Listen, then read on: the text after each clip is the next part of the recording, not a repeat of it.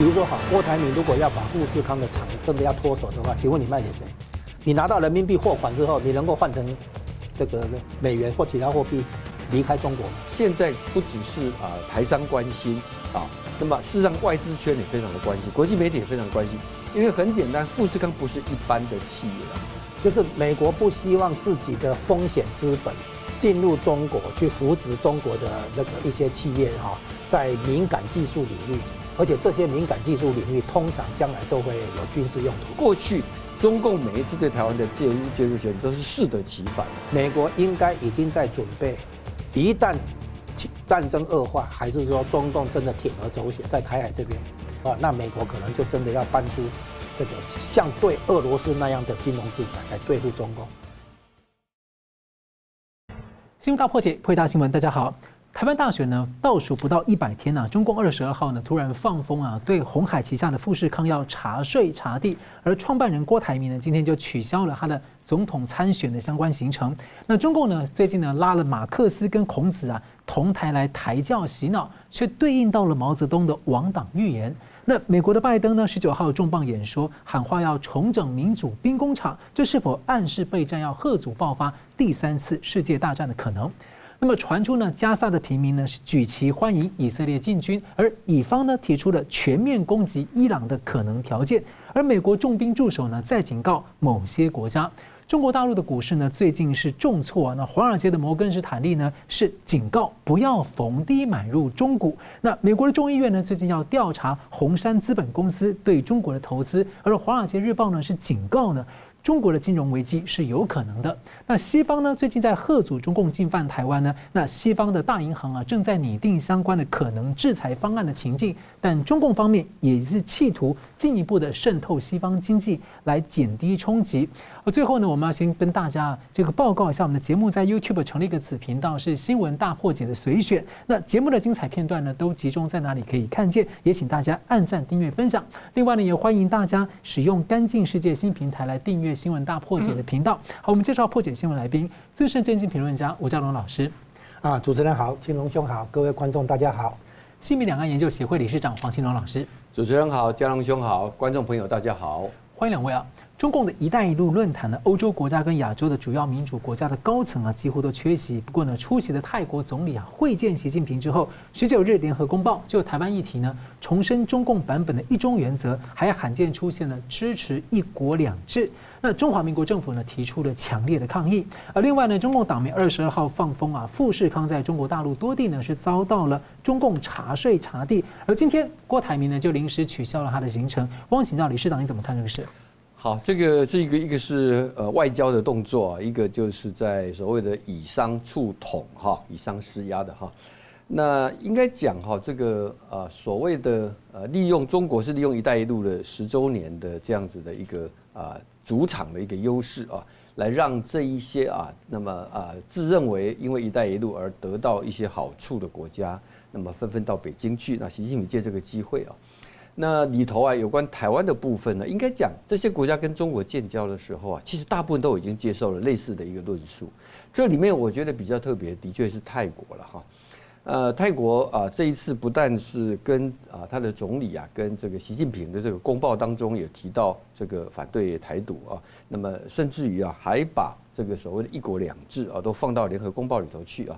那现我们呃台湾的驻泰跟台湾的外交部都已经有表达对这个事情的一个啊立场了哈。现在不清楚啊，是因为泰国这个新总理啊在刚上任啊，那泰国我们知道这十年有非常多的内部的问题啊，是不是中国啊政府利用这个空档的一个机会啊趁虚？因为过去啊泰国虽然说在两岸之间呢，它当然明显的是相对它要对应付中国的更多，但是跟台湾之间其实也很密切啊。那么，所以呢，呃，这个呃方向的确可以关注哈。不过呢，其实对啊台湾社会来说啊，它相对来讲是一个比较遥远的一个问题。为什么呢？因为你讲我，你说反对这个这个台湾独立，反对啊怎么样，或者你主张啊说这个啊这个一国两制等等啊，这个跟台湾一般现在的现状呢，几乎没有任何的一个影响啊。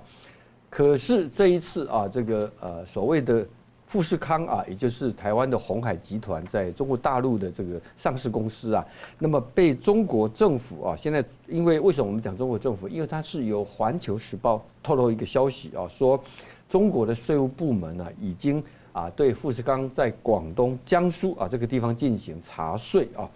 那么呃还有包括在河南、湖北这个地方呢，是进行它的一个所谓的用企业用地情况的一个调查啊。呃，这两个动作啊，就台商来说哈，就是掐到了一个非常关键的地方啊。那么呃，第一个就是说税的问题，他这个现在不清楚哈，是查税还是要追溯回你过去给你的优惠啊？啊，这种的问题，因为过去台商投资都有这些优惠嘛哈。那用地的部分，我们知道，尤其富士康，因为它的这个工厂需要有很多的这个土地啊，因为它规模非常的大啊。那么，所以呢，它到每到一个地方去投资，都有很多地。有人说，这个呃，富士康是台商里面的地王啊啊，的原因也在这里啊。那他现在意思等于说啊，那么过去啊，因为有时候投资他那个会看国内外的景气啦、呃时序啦、进度啊，不见得每块地都全部都用上。他现在这个要给你调查，调查言下之意大概是说，如果你没有在用，我就要把你收回来哈。好。那这些动作，那么为什么会引起高度关注？三个原因啊。第一个，当然首先就是郭台铭郭董现在正在参选总统啊。那么呃，而现在这个大家都说，今年的选举啊，是一个蓝白河或者说非绿啊，能不能够把民进党给拉倒啊的一个啊这样的一个关键的一个一个一个一个一个一个情况啊。但是呢，离大选只剩下不到九十天啊。蓝白河还在尔虞我诈，而郭台铭的联署并没有停止啊，那这让中共哈这个就非常的着急啊。中共着急可以从哪个地方看得出来？其实早在八月底的时候，当时国台办主任宋涛，那么他 记得大家还记得啊，八月二十八号，他带着国民党副主席夏立言到山西运城关公的故乡啊去，大家还记得当时啊，宋涛特别针对碑文上的八个字。念出来给媒体听，叫“忘恩呃背义忘恩，天人共怒”啊，这个话。那么大家说这个话是要说给谁听呢？当然是送给郭郭台铭啊。那么呃，郭台铭其实他当时是要他不要去推动联署啊，可是郭台铭其实他很快的啊，几天之后就开始联署，而这个联署动作开始之后，你会发现到一点，就是原来挺他的，比如说前云林县长张荣卫，是，比如说前花莲县长傅昆萁。通通出来表态了，他们要挺侯友谊啊，这当然是做面子给宋涛啊。好，那么从那时候开始，包括后来全国台企联啊，也提到了说要郭台铭尽早归队啊，等等这些声明啊。但是没有想到，郭台铭九月二十号还是启动全台的联署啊。那么据说，国台办大陆的当局就是从九月底开始进驻到富士康各个厂区来进行查厂的一个啊动作啊。那么这样的一个动作，当然现在不只是啊台商关心啊，那么事实上外资圈也非常的关心，国际媒体也非常关心，因为很简单，富士康不是一般的企业啊，富士康有一个统计啊，它是啊连续啊连续这个呃很多年都是中国最大的出口的这个这个这个呃国家的这个厂的企业了哈，它一年它占中国的进出口大概占到百分之三点五，它雇佣的员工。最最多的时候超过一百万啊，一百万，也就是说，对中国的外贸，对中国的这个啊，这个啊呃就业啊，都有非常大的一个影响。而现在大家知道，现在中国的这个经济情况是很糟糕的哈。那么呃，新尤其是反间谍法之后啊，外资你看看今年的外资哈，这个根本是 FDI 是一塌糊涂哦。结果现在居然对一个啊，在中国最大的一个外资，虽然它背景是台资啊，但事实上富士康是个国际公司，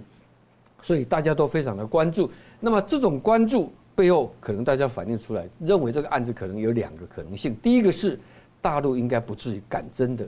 去啊这个。对富士康做到这种所谓伤筋动骨的一个动作，否则啊，对他整个经济哈，这个各方面就业的影响太大，所以这可能是一个警告式的一个动作啊。那他警告式的一个动作呢，目的呢，当然就是要促成所谓的非绿的大联合蓝白合啊。所以呢，接下来的八十几天呢，我们现在接着要来看的是，第一个郭台铭的联署还要不要继续？第二个这个动作出来了以后。对于现在呢，正在尔虞我诈的蓝白双方，我认为，尤其是柯文哲，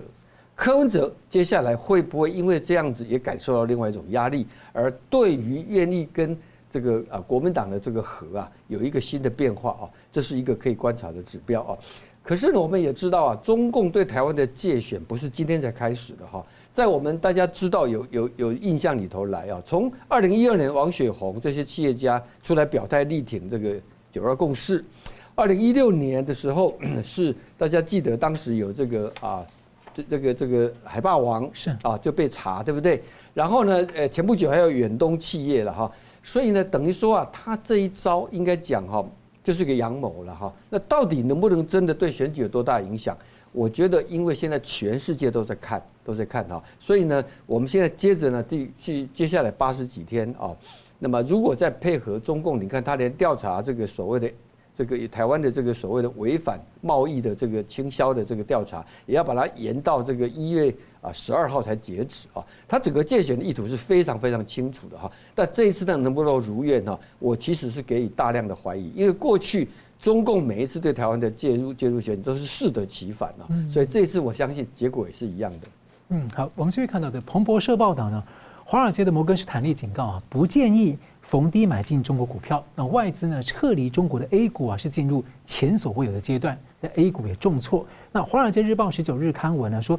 中国爆发金融危机呢，已经不是难以想象的事。还有观察警告，中国的房产泡沫、债务风暴之外，还有基础建设的大泡沫，还有更庞大的共产党当局的债务，都可能形成一个更大的经济雷区。另外呢，美国众议院的中共问题委员会呢，八月份才调查了华尔街的。最大的这个呃贝莱德以及明晟公司对中的投资，而传出呢，现在在调查红杉资本对中国的高科技投资。汪吴老师你怎么看这个事？中共查富士康，美国来查红杉资本啊，就是其实这两个都是本来都是把境外的资本跟技术或者订单带到中国去的啊，原来都是这样子的。那现在呢？现在看起来就是。美国的查就是要把原来西方国家这边的资本，哦，我们简称西西方资本，也包括台湾哈在内，西方资本现在不要让它再进入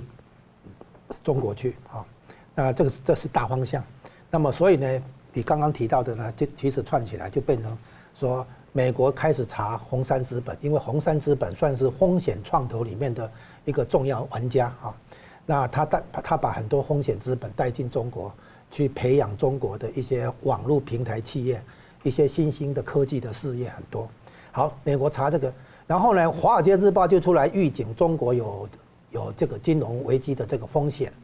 那这个意思哈，简单讲就是要中共回防自己的后院，不要在中东搞东搞西啊。你后面家里头有事情啊，这样子预警。那这个金融危机呢的可能出现，也可能预告着美国这边在。军事之外的手段里面，可能要在中国看到金融危机啊。让我想到这拜登之前讲的那个定时炸弹呢。好，然后哎哎，然后当然就是要中共自己你要回防嘛，你不要只是在外面搞，你后面出后面那个后院要失火嘛。那让你加速，让你加速，就是后院要失火，你不要在那边整天哈搞想要搞东搞西哈，搞搞以色列搞台湾，对不对？你后面可能自己会有状况啊。然后呢，这样的既然你同时这个话也讲给不是。不光是讲给中共当局听，他也讲给海外境外的的这个投资人听哈，就是你们呢这个要开始有这种心理准备，中国那边可能会出现金融危机，真正的金融危机哈，那就是所谓系统性风险。那这样的意思当然就呼就接下去就是呼应大摩哦摩根斯坦利说的哈，大不要在中国股市下跌的时候去逢低进场啊，所以你会发现这整个是串起来的，嗯啊。就是美国不希望自己的风险资本进入中国去扶植中国的那个一些企业哈，在敏感技术领域，而且这些敏感技术领域通常将来都会有军事用途。那美国本来的大方向就是所谓的技术禁运啊，就是要限制敏感技术、军民两用的这些技术哈。那军用技术当然不用讲了哈，军民两用的技术不要一直流入中国，去让中国能够中国。这个增加它的军事能力啊，这本来就是美国的方向，所以他先查跟敏感技术、新兴科技比较有关的这个风险资本，那这个其中一个大咖是红杉资本哈，然后呢，现查完了之后，还要这个由华尔街来日报来做预警啊，暗指这个金融危机要在中国爆发。那原来原本中国就有一些问题，就是当然毫无疑问首当其冲是房地产的危机。那房地产危机会后面会带出银行危机，因为很多房地产的产品是银行授信的抵押品，所以呢，房地产危机肯定会把很多这个房地产啊价值拉下来，然后银行的那个贷款的抵押品就会不足。那银行很多这个给房地产的贷款，从迟早要变成不良资产。那这样子的话，会引爆银行的这个系统性风险。那现在呢，以这个辽宁那边的盛京银行为例啊，他现在做了一个办法，就是成立资本管理公司，然后把盛京银行的不良资产切出来，啊，就是卖给这一家资资本管理公司。那这家资本管理公司哪有钱去买呢？他向盛京银行贷款，所以盛京银行，比如说哈，比如说有。有一笔有一笔资产不良资产是一千八百亿，那个人民币啊人人民币，然后呢，他现在可能准备用一千七百亿卖给你，让你有一百亿的空间哈，当然不一定能够实现哈。然后这家资本管理公司就来跟盛京银行申请贷款一千七百亿，拿这个钱去把这个资产买过来，那盛京银行呢就多了一一笔一千七百亿的那个贷款，可是原来的不良资产就从账面上移除。事实上都没变。啊啊，对啊对啊，就是说，是就就就就是说，他他给你这个资本管理公司贷款，你把拿这个钱去买掉我这个不良资产，是，所以我的账面上这个不良资产已经已经处理掉了啊，那换成一个新的那个贷款，新的那个那个授信啊，是这样。然后问题是这家资本管理公司的话，拿到这些资产，它可以慢慢处理，它争取时间慢慢处理。啊，这一套玩法是以前华尔街，像包括高盛在内，华尔街带到中国去处理它的四大国有银行。当初的四大国有银行手上当然，你知道国有银行的话肯定有很多不良资产嘛哈，然后他就这样处理，先把它切出去，切给资本管理公司，啊，那资本管理公司哪有钱呢？哎，跟银行申请贷款，啊，就变成左手办右手了哈。好，那原原本房地产的产品不好以后，我们俗称叫做变酸了哈，那个一个资产，这个这个变变酸了，用英文讲，然后那就就会伤到银行，啊，那还还不包括银行的那个其他。这个卷进来的，包括买一些金融产品、买一些债券等等。那这个金融系统风险的增加，哈，会叠加在基础建设这个泡沫，这个就是债务危机的来源啊。所以它后面其实美国在暗示说，中国后面还有很多的经济地雷要爆裂、要爆发了啊，是这样子。那我们先补充一下，就是哈，对中共来讲，他查。这个美国这个查红杉资本是这样，西境外的这些资本，西方的这些资本进入中国的时候，他是以权力来跟权力打交道，所以这个叫做权力市场化，啊，叫做以权谋私，权钱交易，权力跟金钱的交易，啊，因为我有什么那个，比如权贵阶级的背景，啊，像那些权贵阶级的二代三代就在美国念书，然后名校，然后拿到。学学位以后，在华尔街工作一阵子以后，再然后再回中国，然后呢，这个这些华尔街的投资银行以为造，呃，让这些二代三代的哈去做媒介这个生意，所以所以呢，中共是以权力为基础的市场经济，所以呢，有人把它称为不是资本主义，是权本主义，以权力为基础的一个主义啊，就变成全本主义。那所以社会主义呢，它透过权力来做控制；资本主义呢，是透过让你在市场里面去竞争，啊，一个讲控制，一个讲竞争。然后竞争的方式是什么呢？是推动创新、承担风险。就讲控制的是什么呢？就讲关系，啊，讲你是谁的人，啊，讲讲这一套。那么美国现在就跟针对因为权力与资本的结合而产生的这些经济利益，现在美国要开始算账。嗯，好了，我们休息一下，马上回来。欢迎回到《新闻大破解》。美国总统拜登呢，从以色列回来之后呢，十九日在白宫的椭圆办公室发表演说啊。选在这个场合呢，通常是暗示美国正面临着重大的议题要处理。他点名呢，普丁跟哈马斯的共同点呢，是要摧毁邻近的民主国家。那世界在历史的转捩点呢，他要建造民主国家的兵工厂。而隔天呢，他要向国会提出的追加一千亿美元的防卫预算案，就包括了支援乌克兰、以色列跟台湾。希望请教两位，先请教理事长，从这个演说啊，您觉得读到了什么？呃，第一个啊，就是说拜登啊，郑重其事的哈，要从以色列回来之后啊，要发表一个这样子的一个啊国情的一个演说啊，当然是要诉诸于啊美国民众啊。那么美国要让美国民众了解什么呢？呃，第一个啊，他知道美国人民哈，其实啊对国际的事务哈，他们应该讲说不是不关心啊，不是不关心，但是呢，美国人呢对国际事务啊耐心有限，嗯。啊，通常啊一段时间之后就会开始，比如说像这个呃俄乌战争，俄乌战争很明显，美国现在开始民力有点疲乏啊。这个还不见得是国力够不够的问题啊，比如说当年越战啊，美国要打下去绝对有能力啊，可是已经厌战啊，国内厌战哦。那拜登呢？因为呃，俄乌战争已经超过了五百多天啊，那现在又发生了以中东的这个问题啊，那么这里头啊有很多的关联性。拜登把它简单的讲说哈，这是一个啊两个啊这个所谓的这种啊。威权的，或者说是一个恐怖的这样的政权呢，要来消灭民主国家啊。那其实这个问题应该讲说，在过去几年的时间呢，已经很多人在谈到所谓的新轴心国家啊，这里面有包括俄罗斯、伊朗，甚至包括北韩，还包括中国啊。而他们相对应的呢，呃，是一个是俄罗斯对乌克兰的这个袭的这个入侵啊。那现在呢，伊朗背后支持的这个哈马。哈马哈哈马斯对以色列的这个奇袭，那下一个呢会是什么啊？尤其是大家看到前不久金三胖才到俄罗斯去访问，那么俄呃北韩也毫不隐晦的提供了更多的武器给俄罗斯去这个乌克兰战场啊，而中国呢透过别的管道也提供了俄罗斯很多的一个支持。那么接下来还有一点就是那 这个啊对台湾呐台海地区啊。中国也毫不掩饰他的一个企图啊！我想，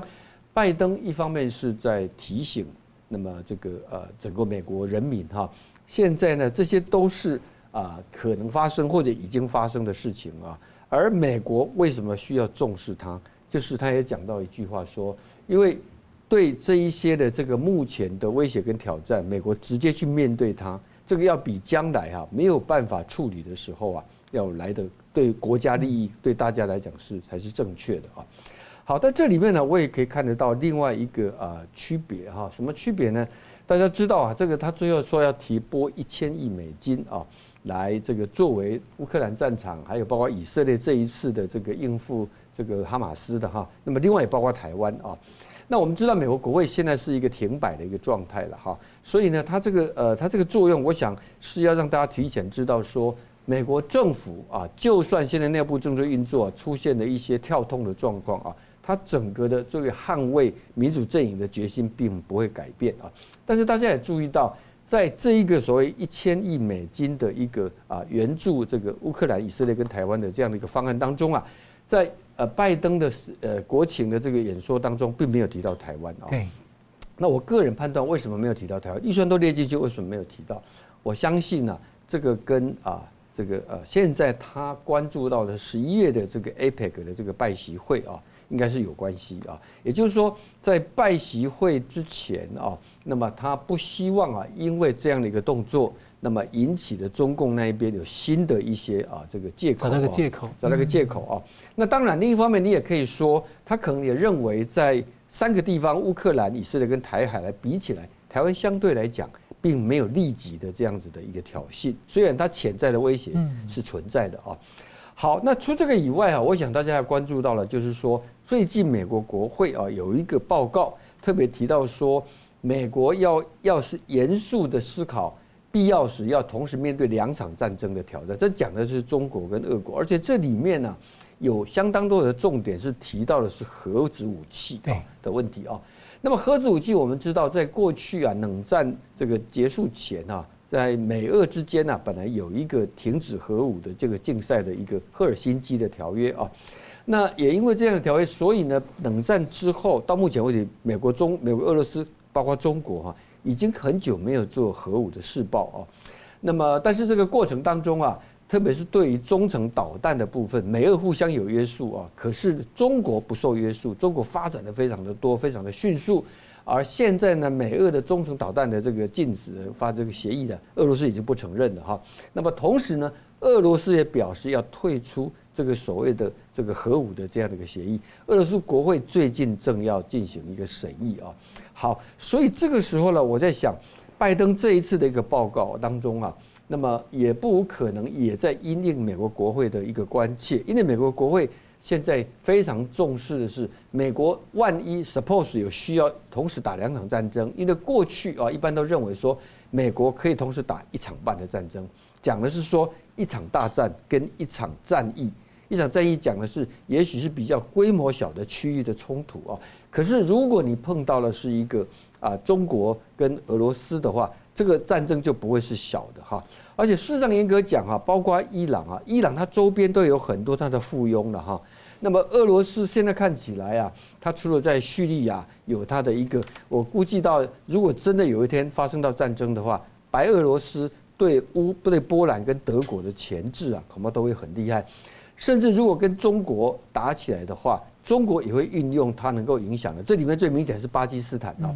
到时候会利用巴基斯坦的钳制印度。让印度没有办法对中国在这个所谓的西南边呢造成的威胁啊，所以换言之啊，现在等于说从美国的国会到白宫的一个回应当中啊，那么一方面啊，白宫现在还非常的慎重，希望推动两国元首的一个会面，让两国的沟通啊不要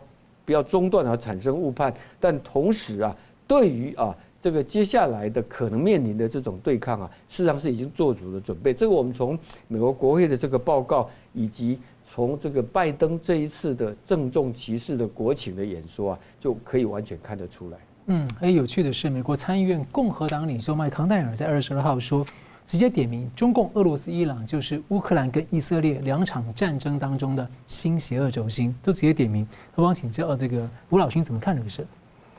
拜登提到的民主兵工厂，哎，媒体问是不是要下那个贺主哈？第三次世界大战，我说他一方面也可以当做是在贺主第三次世界大战，可是另一方面他恐怕不是贺主，而是进入准备，面对迎接第三次世界大战，而且指明讲明了就是要跟中国、俄国这两边开战，就摆明了要准备开战，不是贺主而已的，能贺主是最好。不能贺主的话，就准备卷袖子干活了哈。那拜登讲这个呢，有个典故，就是我们注意一下哈。今年六月那个十九号的时候呢，那个有一个美国人叫做 Robert Kagan，啊，K A G A N 这个人，他发表一篇文章提到，当初二战会爆发的时候，美国跟日本自己做了估算，他们发现美国完全没有兵工厂生产线。没有进入战争的准备，所以他们假设美国不会参战，而且当时美国也是追求和孤立主义、和平主义，好像不想不想介入外面的战争。然后在这种情况下，在这个假设之下，德国去做估计，他欧洲的对手是如何如何，哈，精精算，最后确定自己可以赢。日本也一样，在亚洲这里、东亚这里，哈，精算发现，哈，双方实力对比如何如何这样，他确信自己可以赢，前提就是美国不参战。结果美国后来参战了。希特勒后来说：“早知道美国要参战，我们不打了，因为德国顶多就是区域强权，他在这个的欧洲这个地区的话，他可以称霸，没有错。但但是呢，日哦一日本也一样，在亚洲这边，他他是强权，他可以称霸。但是呢，如果面对美国的话，美国率领拿全世界的力量来跟你打，你根本没办法。那当时叫做历史性的误判，啊，这个这个是它它有这么一个名词。”今天拜登就是引这个来告诉中国跟尤其是习近平跟俄国，你们别再犯历史性的误判。我已经开始准备兵工厂了啊！不是，当初他们这哎，对他当初他们之所以发动战争，是前提是美国当时哈，这个包括他的内观察美国内部的民意走向，哦，这个民主社会很多东西是公开的嘛，他们发现美国不会打，嗯，这个叫做误判，然后现在美国就跟你表明了。哦，现在美国态度很明朗，备战给你看。哎，对，而且直接派出航空母舰。你像乌克兰的时候，美国还出来说：“哎，我不出兵啊。”虽然他后来出手了，对不对？他不出兵，不直接出兵啊。以色列这个事情一出来以后，都他没有再讲话，直接胡特号就派过来，另外艾森豪号那个航航母战斗群派过来，直接动手了。然后呢，这一次那个伊朗透过他的那个小弟。也门这边的组武装组织发射三枚那个导弹，哦，还有无人机，然后呢，这个福特号的那个一支驱逐舰直接把它打下来，嗯，这叫什么？开第一枪，就是美国不但派，就你说他派来是什么？摆个姿态，摆个样子，要来震慑，哦，对呀，可是他也开枪了，他也出出手了，所以呢，方方面面看出来，美国在告诉中国、俄国，甚至于伊朗，你们不要再做历史性的那个误判。啊然后以为美国好欺负，美国是什么偷懒啊？就是好像不当一回事，叫做孤立主义、和平主义，要和平和平这样，不是的。所以拜登整个用意在这样子，能喝住最最好，万一不能喝足的话，那就卷卷卷袖子干活了啊，就是准备开战就这样子。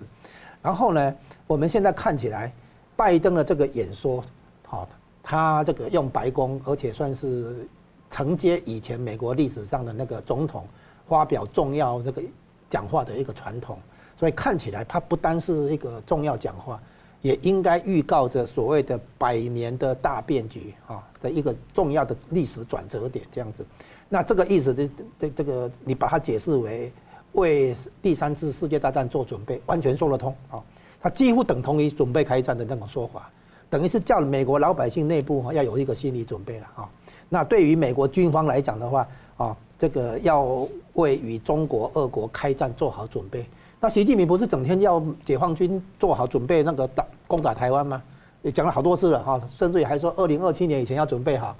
那美国现在说你玩这一套我不会嘛？对，所以呢，现在美军正式进入备战状态，啊，这个就是拜登讲话的真正的意思，表示哈，我没有在怕你，啊，你不要以为美国人好欺负。啊，是软脚虾，空有那个武器都不敢使用，没有这个作战的意志，简单讲就是怕死啊。那现在拜拜登直接表明了哈，而且他是挑选去以这以色列回来之后，那去以色列发生一件事情，就是本来要在约旦跟巴勒斯坦巴勒斯坦解放组织那个阿巴斯会谈啊，约旦会谈，结果没有破局，破局之后呢，回来拜登就直接讲这个。啊所以呢，可以看出来，拜登在表明美国的决心，美国的作战意志。能吓阻最好，不能吓阻的话，那就直接进入，直接面对，啊，准备开战是这样子。所以美国摆出要开战的那个姿态以后，可能会让，比如说中共，说不定下不了台。那如果是硬干的话，那美国是挖好坑啊，就看你要不要跳啊。啊，你跳进去的话，别怪我们美美国人心狠手辣，就这样子。嗯，好，我们休息一下，马上回来。欢迎回到《新闻大破解》。美国今年四月呢，和南韩的华盛顿宣言啊，提出了这个核武的延伸、吓阻威慑，就核保护伞来支持南韩。那韩国的前国安首长最近喊话，美国跟 G7 国家带头成立拒绝胁迫联盟，要建立一个经济延伸的赫祖威哲。这听在台湾人的耳里啊，真是很有感觉。九月份呢，美国众议院的中共问题委员会啊，首次和华尔街的高管进行了台海的金融兵推。十月十三号，路透报道，因应西方国家未来可能进一步制裁中共，英国金融呢，它这个这个组织代表了汇丰银行、巴克莱银行、摩根大通等大约三百家公司，在进行情境规划，制定一个应变方案，完成了八月份完成了一份几万字文件的草案。最近几个星期呢，已经和西方的政府分享资讯。那一个星期之后，路透二十号的报道是，中共也针对西方的制裁啊，俄罗斯的手段，在台海冲突爆发的前提下呢，他们在研究要如何减轻、抵消这些制裁冲击的策略。而且呢，其中一个建议就是要加强美国跟呃加强中共跟美国之间的经济渗透，来削弱美国金融制裁的意愿。汪请教吴老师，你怎么看这样的一个对盘？基本上这样子的行动看出来，美国还有西方，包括英国在内，在准备进行对中共进行金融制裁。所以呢，九月份众议院啊的这个中共问题委员会来跟华尔街高管来开会做兵推，等于在告诉华尔街这些高管，你们明白我意思吧？啊，就是将来情况恶化，啊，美中的这个对抗恶化的话，那么将来会搬出金融制裁。所以这些高管等于在让他们去进入兵推，进入这个美中兵戎相见以后的可情判情境推演，这就是在告诉华尔街，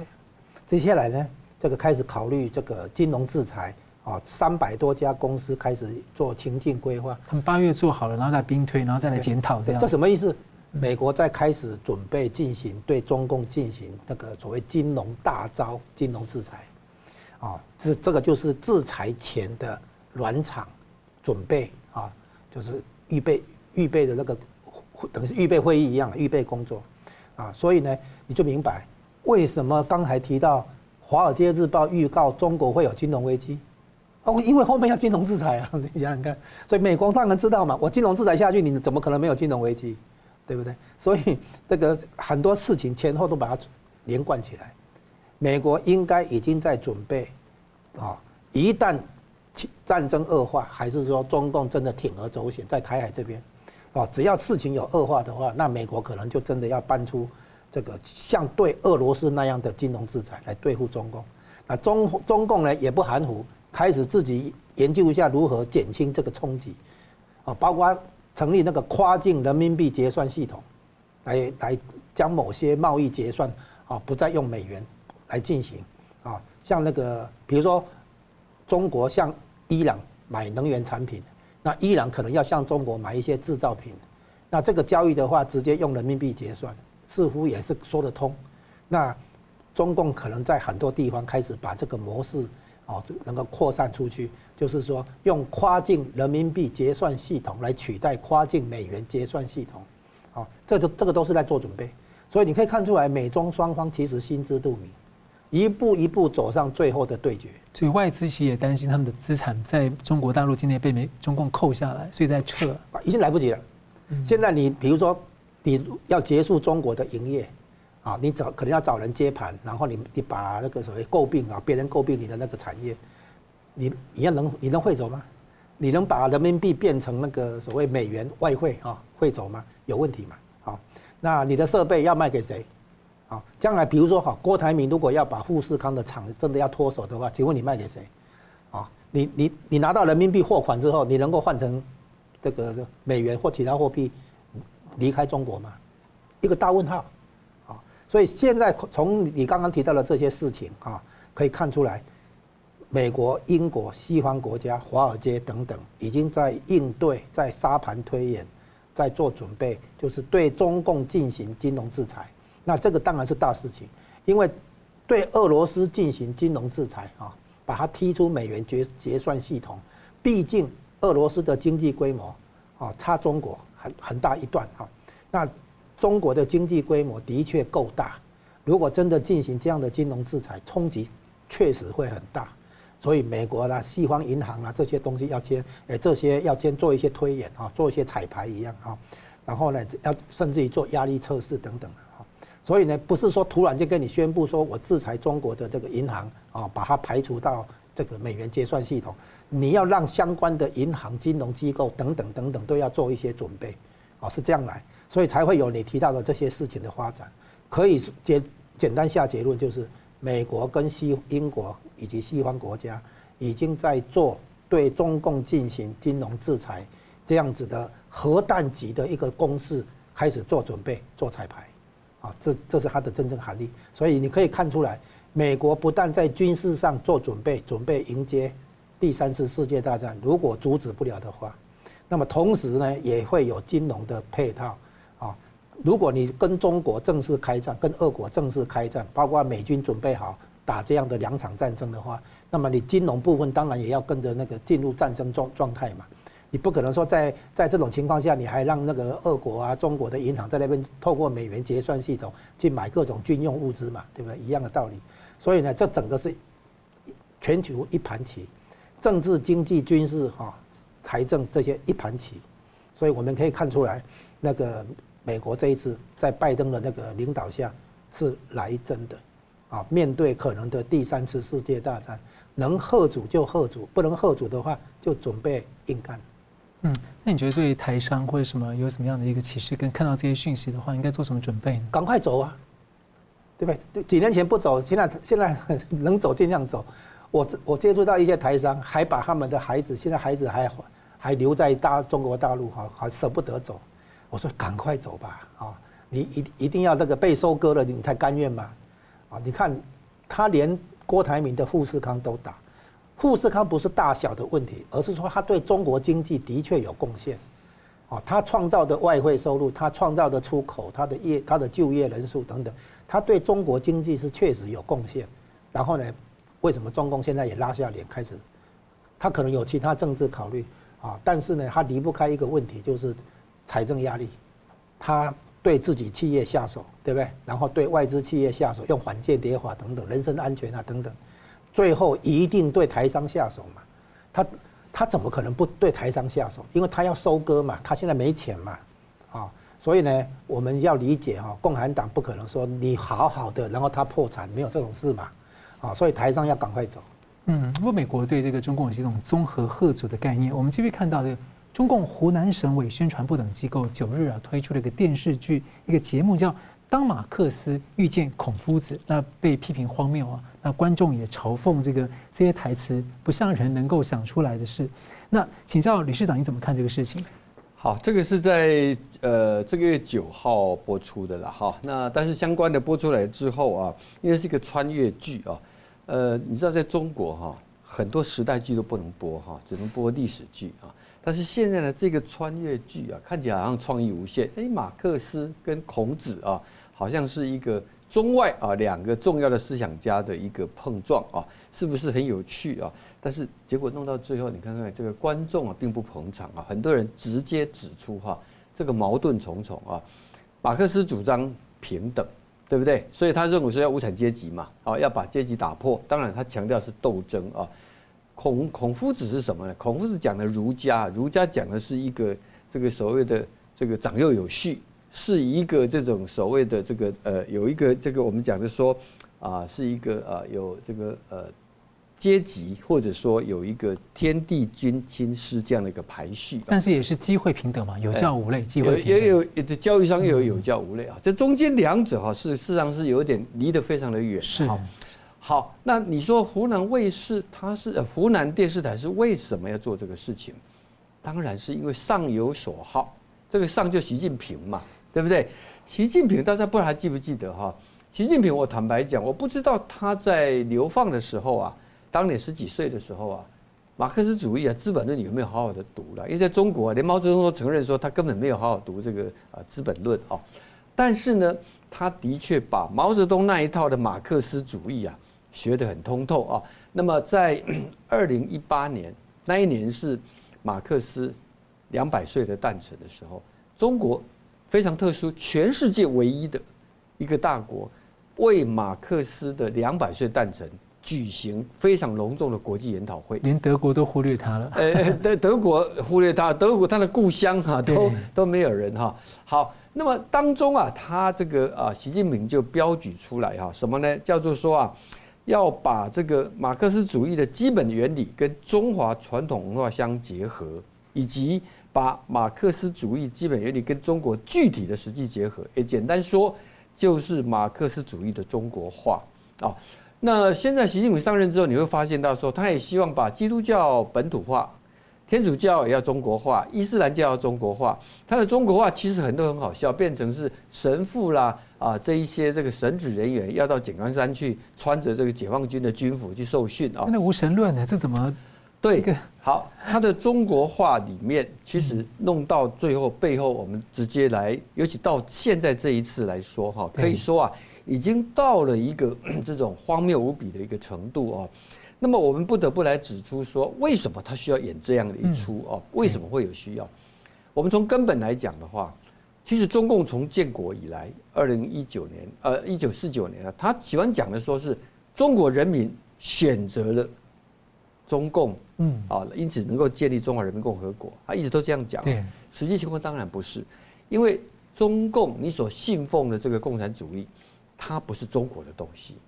它是从西方。的一个，事实上后来造成了千万人头落地的一个思想学说所带动过来的，所以它是一个境外的东西，它不是中国的东西啊。那么呃，然后呢，现在呢，呃，这个习近平啊，现在有一段时间呐，就是文革刚开始的时候啊，哎，文革刚结束的时候，改革开放，当时中国就不太提马列了哈。对不对啊？因为马列我们都知道，早期共产国际啊，它是一个违反，它是根本否定民族主义的嘛哈。可是呢，在 这个在一段时间的之后，改革开放开始的时候，中国那个时候就都不讲了哈。因为如果你要发展改革开放，发展市场经济啊，那你怎么还能够再拿这个共产主义的体制来做呢？所以那些话都不讲。但是呢，到了一个时间之后啊，他现在开始发现了，马列主义后冷战时代以后，马列主义、共产主义没有号召力了啊。这个时候他重新再拉回民族主义来，好，民族主义来啊。好，那这个民族主义来了以后哦，他以为用这样的方式，他就可以重新找到它的正当性，它的正当性。可是呢，他又发现这个民族主义的这个正当性啊，他因为他共产党的体制本身啊，你就明摆着，你如果不往别的更加的政治体制的改革开放的话，你这个矛盾永远存在，啊，你永远存在啊。好，所以呢，因此呢，习近平现在上台，那么他现在又要把中国中华文化跟这个马克思啊，就是说把这个跟这个共产主义啊，整个要做一个衔接啊。那他做一个这个衔接呢，目的应该是说，为他现在继续采行一个境外来的共产体制的正当性啊，来得到了一个这个他可以来来来来对外来来说说说服的一个理由啊，所以他才要去把孔子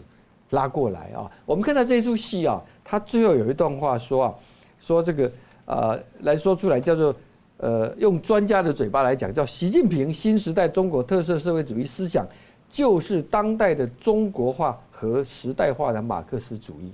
啊，然后呢，我刚才又看到他的《求是》杂志在十月十六号刚登了一篇习近平的的文章，标题叫做《开辟马克思主义中国化时代化新境界》。嗯，好，你完全可以看得出来，这就是习近平在推的啊，他认为的一个所谓的。这个让中让现在中共推动的这个中华民族伟大复兴啊，这个民族主义跟中共维持继续维持外来的中共政权的体制啊，两个可以有一个正当性。那么这个时候特别需要去推这个事情，其实还有一个背景，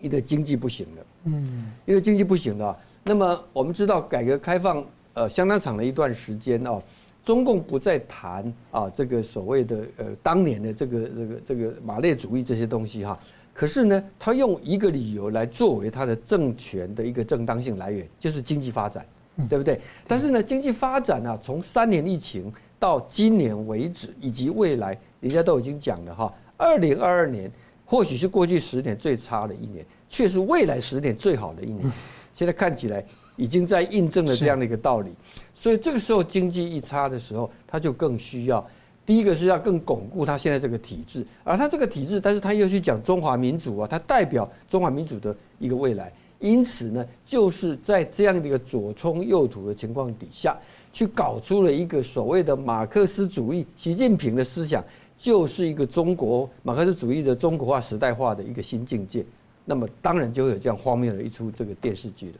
但是就很像是那个小说《一九八四》里面一边说。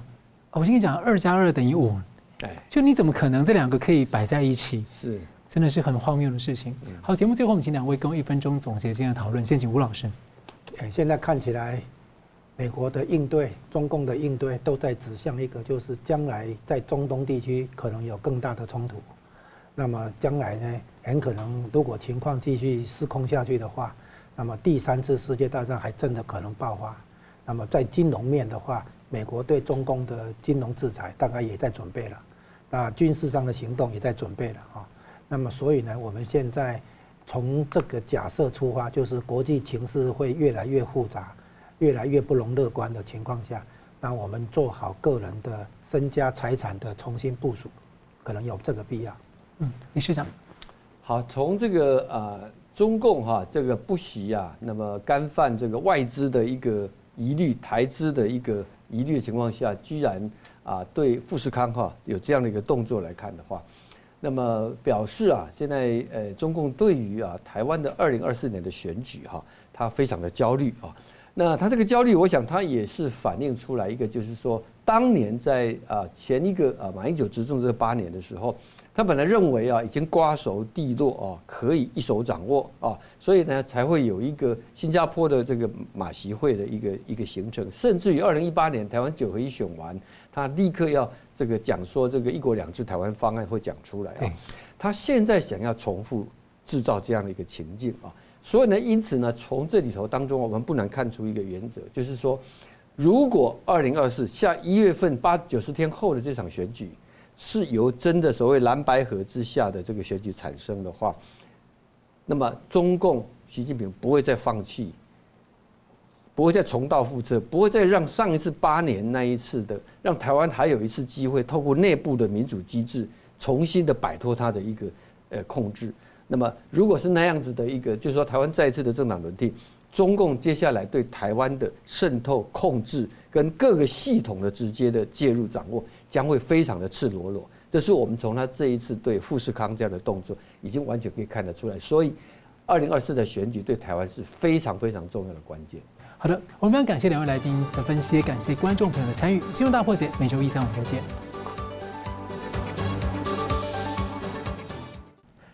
如果您喜欢我们的节目呢，请留言、按赞、订阅、分享，并开启小铃铛。那么，感谢各位呢长期对我们的支持。新闻大破解团队呢将持续为您制作更优质的节目。